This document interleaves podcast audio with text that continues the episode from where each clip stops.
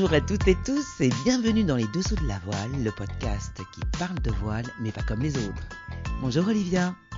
Bonjour Anne, bonjour à tous. Je suis sûre que vous avez remarqué que quelque chose dans l'intro avait changé. Et oui, ça bouge dans les dessous de la voile car Vanessa a eu une super opportunité d'animer la tranche du matin sur France Bleu Isère et hélas, hélas, elle n'aura plus de temps à nous consacrer, mais elle nous a garanti de rester notre plus fidèle fan. Alors comme nous ne sommes plus trois mais deux, nous avons décidé de faire une saison 2 des Dessous de la voile. Des épisodes différents avec un seul grand sujet, soit un reportage en immersion, soit une interview posée et conviviale. On vous donnera aussi des news de la course au large et si l'envie nous en prend, nous continuerons nos coups de cœur et nos coups de gueule. Pour ce premier épisode de la saison 2 des Dessous de la voile, nous avons voulu vous présenter un skipper peu connu du grand public finalement, mais bien connu du Landerneau de la voile, et dont on va beaucoup entendre parler ces prochaines années. Il s'agit de Quentin Delapierre, 31 ans, le skipper du team français pour la Coupe de l'América, qui se déroulera à Barcelone en 2024. Il est actuellement en Nouvelle-Zélande et nous avons réussi à l'attraper au téléphone pour parler avec lui de CLGP, de Coupe de l'América et évidemment de lui. Allez, on y va? Bonjour Quentin. Comment vas-tu? Ça va très bien. Je suis à Auckland, donc euh, pas, pas tous les jours qu'on vient dans l'hémisphère sud, donc je vais on ne peut mieux. Alors, qu'est-ce que tu fais en ce moment? Tu es entre deux éditions des CLGP. Hein. Il y a eu Sydney il y a 15 jours et bientôt Christchurch en Nouvelle-Zélande. Donc, quel est un peu ton programme, ton quotidien en ce moment? Euh, en fait, je suis resté euh, dans l'hémisphère sud entre Sydney et Christchurch parce qu'il y a un- sur CLGP, on est aussi en compétition euh, sur, euh, sur l'Impact League qui se veut euh, euh, plus durable. Et du coup, on est noté sur tout un tas de critères. Et là, il nous a été proposé à chaque équipe européenne de rester euh, euh, dans l'hémisphère sud, euh, soit pour la totalité des, membres, soit pour certains membres. Et donc avec euh, Kevin euh, Peponel, le wing trimmer, on a bon, on, s'est dit que c'était une bonne occasion de rester dans l'hémisphère sud et puis euh, de, de sauver euh, euh, un aller-retour d'avion. Donc on est on était on est resté une semaine à, Sydney, puis là on est arrivé à Auckland il y a trois jours. On a pu aller visiter le chantier de CLGP Technologies, ce qui nous a permis de, de rencontrer les équipes, d'aller voir un peu comment les, les F50 de CLGP étaient, étaient construits. Et puis euh, bah voilà, on continue la prépa physique, on, a- on navigue un petit peu en wing, et puis on visite surtout. Alors Quentin, on peut dire que c'est complètement dingue ce qu'il t'arrive, car en peu de temps tu es passé du Tour de France à la voile à la barre du bateau français pour la Coupe de l'América, avec évidemment une Olympiade entre les deux. Mais dis-nous, qui est Quentin Delapierre Ah, qui est Quentin Delapierre? Bah, il- je crois que c'est un, c'est toujours un, un jeune voileux, un gamin qui a, qui a commencé la voile euh, euh, dans le golfe du Morbihan, dans les courants, dans les dévents des îles. Et, hum, et je pense qu'il y a une période de, de ma petite carrière où j'ai, où j'ai un peu oublié euh, euh, effectivement ce que j'étais et le plaisir que je prenais à naviguer.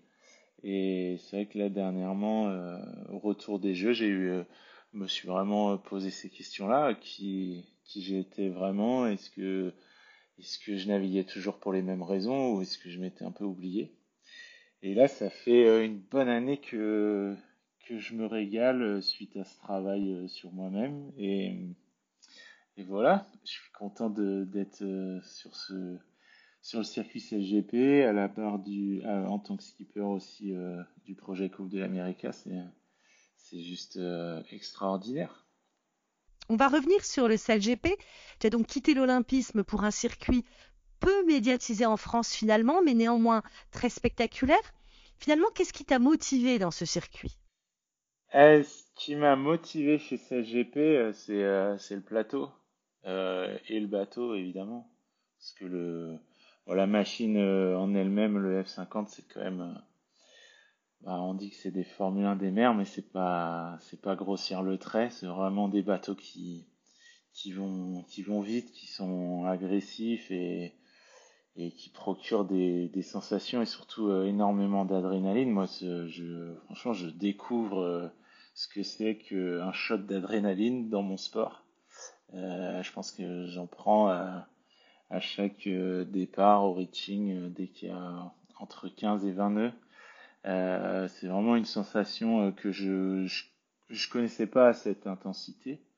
donc c'est c'est voilà dans un premier temps la, la machine qui m'a toujours fait rêver et ensuite euh, voilà je pense qu'on est on est en train de, de, faire un travail euh, pédagogique pour essayer d'expliquer euh, euh, en profondeur ce qu'est CLGP euh, pour pour le public français et c'est tout simplement le, le, plus beau plateau de voile au monde pour moi et c'est ça qui m'a qui m'a fait qui m'a mis des étoiles dans les yeux. J'avais vraiment envie de, de me confronter à, à des athlètes comme euh, Ben Hensley, qui est, qui est le, plus, plus grand athlète de notre sport, je pense, et, euh, ou Tom Swingsby, Peter Burling, vainqueur de la Coupe d'Amérique, Jimmy Spithill.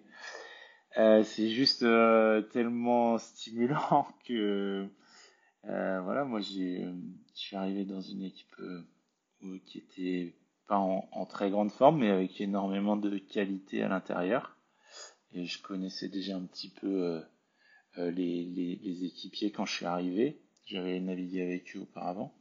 C'est vrai que quand on arrive là-dedans et qu'on accepte de baisser la tête et d'y aller, euh, c'est ouais, c'est dément en fait. Ça, ça procure des sensations vraiment que je connaissais pas avant. Enfin, c'est vraiment un, euh, très différent de ce que j'ai pu faire euh, sur la campagne olympique ou, euh, ou au large avec, avec Sodebo ou même encore pire, encore plus sur le Tour de France. C'est, c'est, ouais, c'est vraiment quelque, quelque chose à vivre.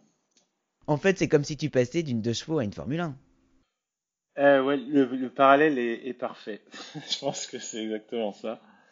Euh, la première fois qu'on passe euh, qu'on passe 50 nœuds sur ces bateaux, c'est quelque chose, et encore plus quand, il y en a 9 autour. Euh, là, ça demande vraiment de... Au début, je pensais que ça demandait de la concentration, mais en fait, je pense que ça demande énormément d'instinct, parce qu'on peut pas... On peut pas être concentré tout le long d'une course sur un F50. Il y a un moment donné, faut, je pense qu'il faut un peu lâcher prise et puis, et puis laisser faire euh, euh, sa tête, ses mains, ses pieds, et puis, et puis euh, laisser aller le, le, bateau un peu, parce que sinon, euh, euh, sinon on est trop crispé et on fait des grosses boulettes. Et donc, euh, donc voilà, c'est sûr que c'est sûr que par rapport à ce que je faisais avant, ça va, je dirais à peu près au moins deux fois plus vite. Donc, donc ouais, c'est quelque chose deux fois plus vite avec avec aussi ben, certains, certains de mes, des athlètes qui, qui m'ont servi d'inspiration. Donc, euh, ça rajoute euh, pas mal d'ingrédients dans, dans la recette. Bon, et puis tu le fais avec brio car tu as eu des super résultats à Sydney. Est-ce que tu as la sensation avec ton équipage d'avoir passé un véritable gap? Euh, Oui, oui, clairement. Je, je pense qu'on a. On... En fait, pour moi, on a.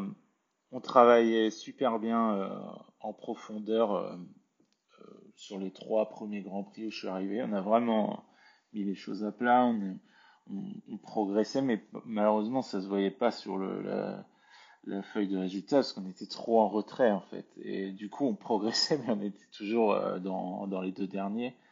Et, euh, ce qui a été assez génial, c'est qu'en fait, on a senti euh, que l'énergie montait et que, tout le monde avait la sensation d'aller dans le bon sens. Et donc ça, c'était euh, très très stimulant. Et le déclic, ça a été, euh, on a fait en fait euh, une préparation au championnat du monde en GC32 et puis je sentais que vraiment il y, avait, quelque chose qui se passait dans le groupe et, on a été au championnat du monde avec assez peu de moyens, vraiment en demandant à tout le monde de venir avec la meilleure volonté possible et puis que bah, en étant un peu dans le dur, on allait créer un groupe euh, solide. Et en fait, euh, on a été en tête toute la semaine et on a, on a perdu le mondial sur la dernière manche. Euh, après, voilà, on fait vice-champion du monde devant Alinki. En, en soi, c'était, j'ai senti que ça avait vraiment fédéré le groupe. Et à partir de là, on a, commencé à, vraiment passer à la caisse sur CLGP. Et tout ce qu'on avait mis en place, euh, toutes les bases qu'on avait mis en place, en fait, euh, tout le monde y croyait euh, profondément. Et donc, on a commencé avec, avec Plymouth, puis avec Copenhague, avec notre première finale où on finit deuxième, enfin première finale avec moi. Et puis, ben voilà, jusqu'à Sydney, je crois qu'on a on est une des deux meilleures équipes, je pense, depuis, euh, depuis Copenhague. Donc, euh, donc euh, non, non, c'est c'est assez génial et je, je pense que j'ai énormément aussi de, de chance parce qu'on a, on a vraiment des gens déjà d'une très talentueux, des gens comme François Morvan, Kevin Péponnet évidemment, Mathieu Vandamme, Olivier Arlédan, Timothée Lapo, puis Amélie Rio et Manon Dinet. Et euh, donc ça, c'est le premier ingrédient. Il faut des gens talentueux. Et puis après, il faut des gens qui, savent euh, euh travailler, collaborer ensemble. Et, là-dessus, bah, je crois qu'on a un groupe très riche qui, avec très peu de, de problèmes d'ego, voire pas du tout. Et, et, surtout la volonté de voir le bateau français briller, bien naviguer, pas faire d'erreurs. Et donc, euh, ça fait des débriefings euh, super riches et où tout le monde amène sa pierre à l'édifice. Et, euh, et, voilà, je me réjouis de ça. C'est génial. Tu vas bientôt prendre la barre du bateau français pour la Coupe de l'Américain. Peux-tu nous raconter la sélection et ce qui a fait la différence pour toi? Alors, la sélection, euh, le, le, fait d'être sélectionné en tant que skipper, c'est quelque chose qui m'a qui m'a été évoqué par Bruno Dubois, euh, je dirais à partir de Plymouth. Et, euh, et, je pense que j'étais dans une phase de test, euh, j'étais dans un incubateur de test. Et donc Bruno m'a voilà m'a donné des objectifs assez élevés, euh, dont certains qu'on avait on avait établis ensemble. Et puis je pense qu'il m'a vu évoluer avec le groupe, essayer de d'amener ma patte à, notre manière de naviguer. Et, et euh, en fait, on, gagne le Grand Prix de Cadix. Et je sens que euh, là, il, commence à être de plus en plus euh, serein euh, sur son choix de me proposer d'être skipper. Et puis après Dubaï, vu qu'on réédite une, belle performance, il, m'annonce que, je vais être skipper de la prochaine Coupe de l'Amérique pour le Challenger français, ce qui est quelque chose d'assez extraordinaire dans la vie d'un voileux c'est un sacré challenge. J'imagine un peu de pression tout de même. Non seulement tu prends la barre du bateau sur le CLGP et en même temps tu vas être skipper pour la Coupe de, l'Amérique, pardon, c'est hyper fort. Ah ouais, alors c'est marrant, on, on, on, dit euh, souvent ça. Euh, on parle souvent de la pression et en, fait, euh, quelque chose qui m'a pas mal nourri ces derniers temps, c'est que quand on quand on a de l'ambition, quand on veut accéder euh, aux meilleurs championnats, concourir contre les meilleurs.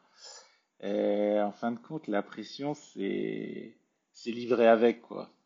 Donc il faut il faut essayer il faut essayer de, de s'en accommoder parce que de toute façon, s'il n'y a pas de pression, c'est jamais bon signe. Ça veut dire qu'on n'est pas dans les meilleurs championnats.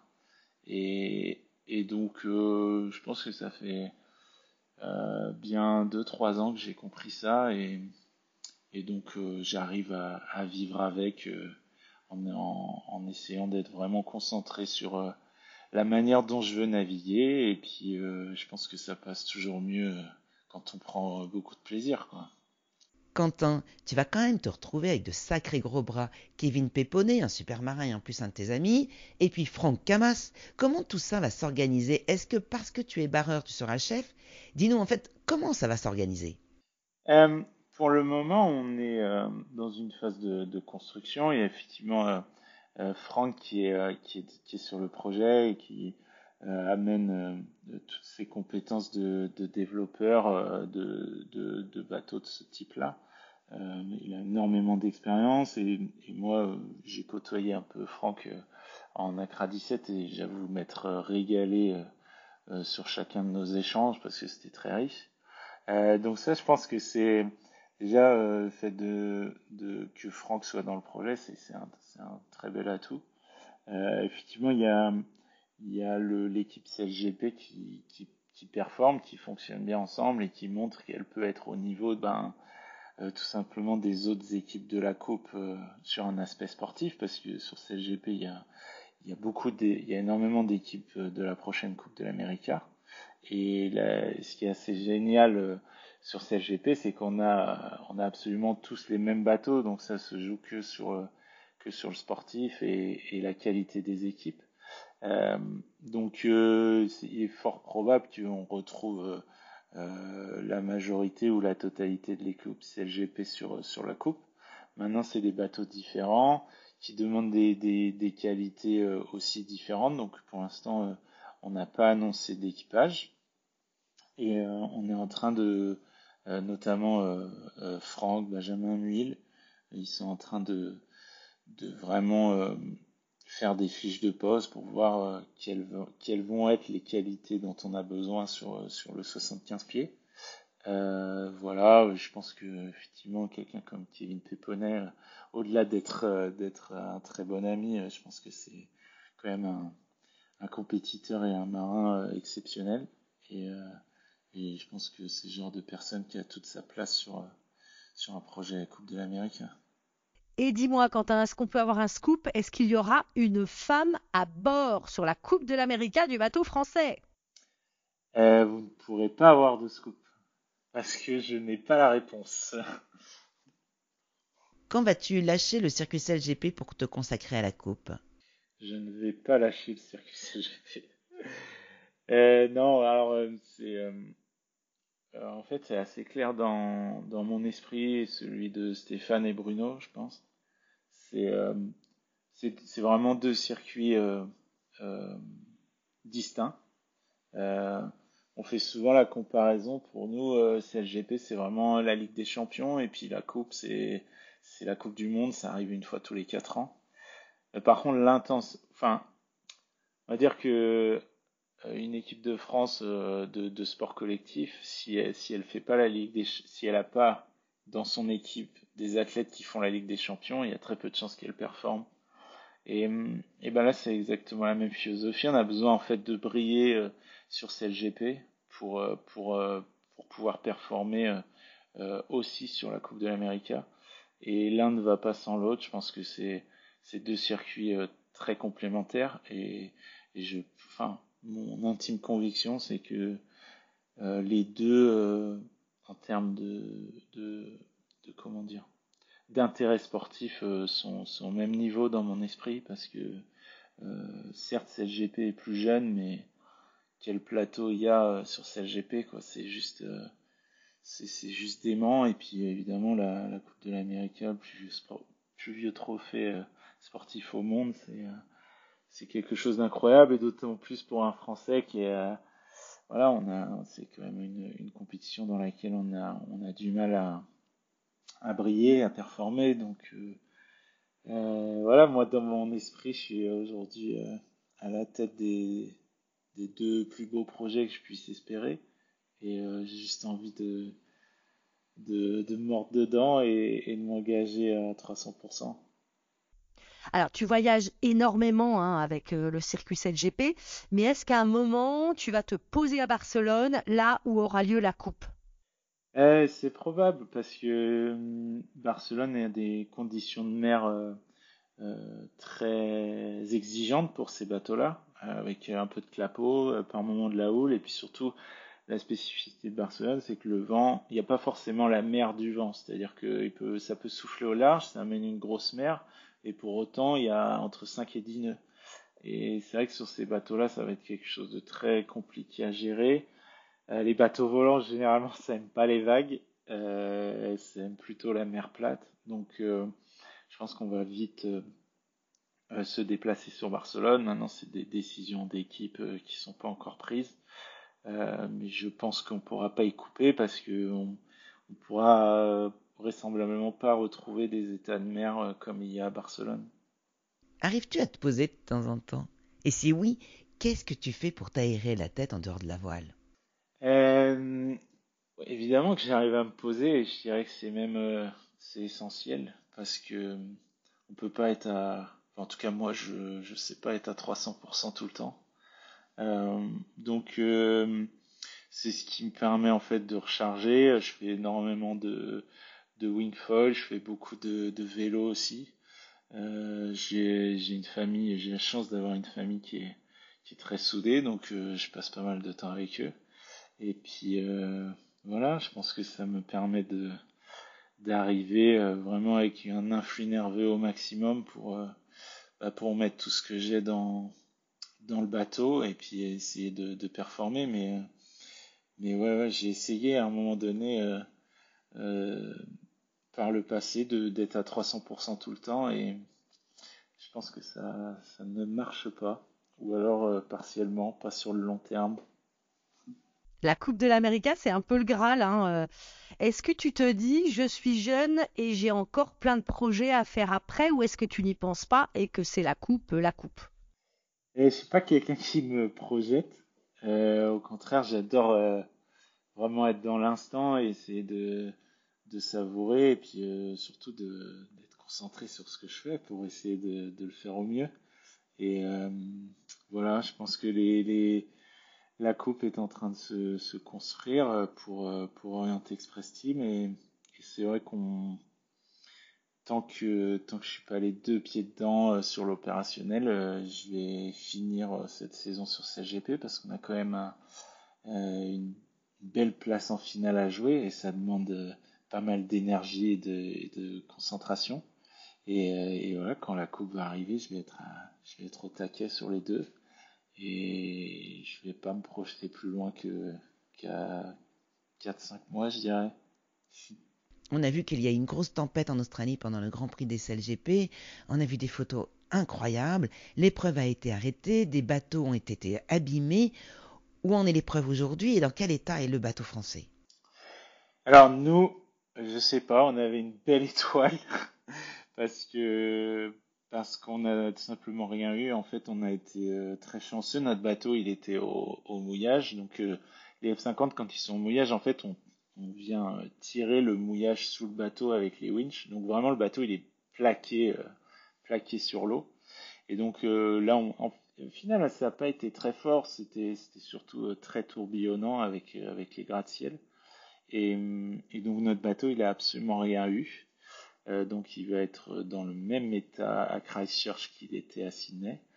Et par contre, je crois qu'il faut saluer euh, la capacité de réaction de, de CLGP Technologies et euh, du, tech team de CLGP parce que on, sera vraisemblablement une flotte complète à, à Christchurch qui est juste hallucinant parce qu'il y a eu quand même énormément de dommages et puis il y a eu des dommages matériels, mais il y a aussi euh, euh, des gens qui ont été euh, évidemment marqués psychologiquement. C'était quand même très très violent. Je pense que c'est violent sur les images, mais sur place, c'était avec le, son en plus, c'était vraiment par moments franchement terrifiant. On s'est quand même tous réfugiés dans les containers. Et donc voilà, franchement c'est juste une, une ligue euh, hallucinante là-dessus. Ils sont capables de faire des choses euh, hors normes et, je crois qu'il y a énormément de, de, de, de comment dire de ressources humaines sur ces des gens qui sont qui sont à fond et, et c'est incroyable de ce qu'ils vont réussir à faire pour Christchurch. Bon, allez, dernière question, Quentin. Euh, c'est quoi ton pire défaut? Parce que là, on voit que des qualités euh, depuis le début de l'interview. Eh, je suis râleur. J'essaye, euh, je suis en, je suis en, comment dire, je suis en thérapie depuis, depuis de longues années. Mais je progresse, je pense que je progresse. c'est un, par moments c'est un moteur, et mais par contre, d'autres moments, je peux être un peu fatigant. Et qu'est-ce qu'on peut te souhaiter, Quentin? Une victoire, euh, une grosse victoire euh, sur le CLGP 2023 Exactement. C'est le mieux que vous pouvez me souhaiter. Si on fait ça, ce sera la suite va dérouler euh, parfaitement. En tout cas, lui et son équipe sont animés par la gagne. Le CLGP a démarré fort à Sydney avec trois victoires de manche pour l'équipage français. Alors, on croise les doigts et on leur souffle le vent de la réussite. Merci Quentin de la Pierre. Je connaissais pas beaucoup Quentin, c'est vachement intéressant ce qu'il dit. On va le suivre et je pense qu'il va aller loin.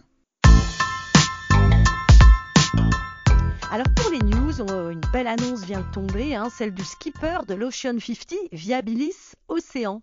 Après étude de 45 dossiers par l'écurie de course large de B-Racing hein, basée à Saint-Malo, c'est Pierre Quiroga qui embarque pour 4 ans sur le circuit des multicoques de 50 pieds. C'est chouette d'avoir des skippers jeunes et talentueux dans cette classe ultra dynamique. Bravo Pierre Quiroga. Autre info, Spindrift Racing renonce définitivement au trophée Jules Verne après des mois et des mois et des mois d'attente d'une bonne fenêtre. Bref, en attendant, l'équipage du Maxi Edmond Rothschild, lui, est toujours en attente.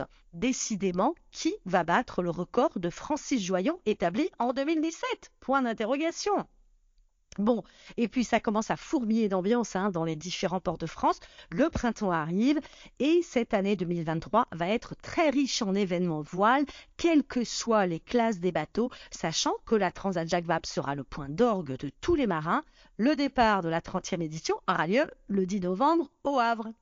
Et moi, j'ai envie d'ajouter que j'ai un énorme coup de cœur pour la communication de Tanguy Le Turquet, skipper de l'IMOCA Lazare, qui a sorti une nouvelle vidéo sur ses réseaux sociaux et j'ai bien ri.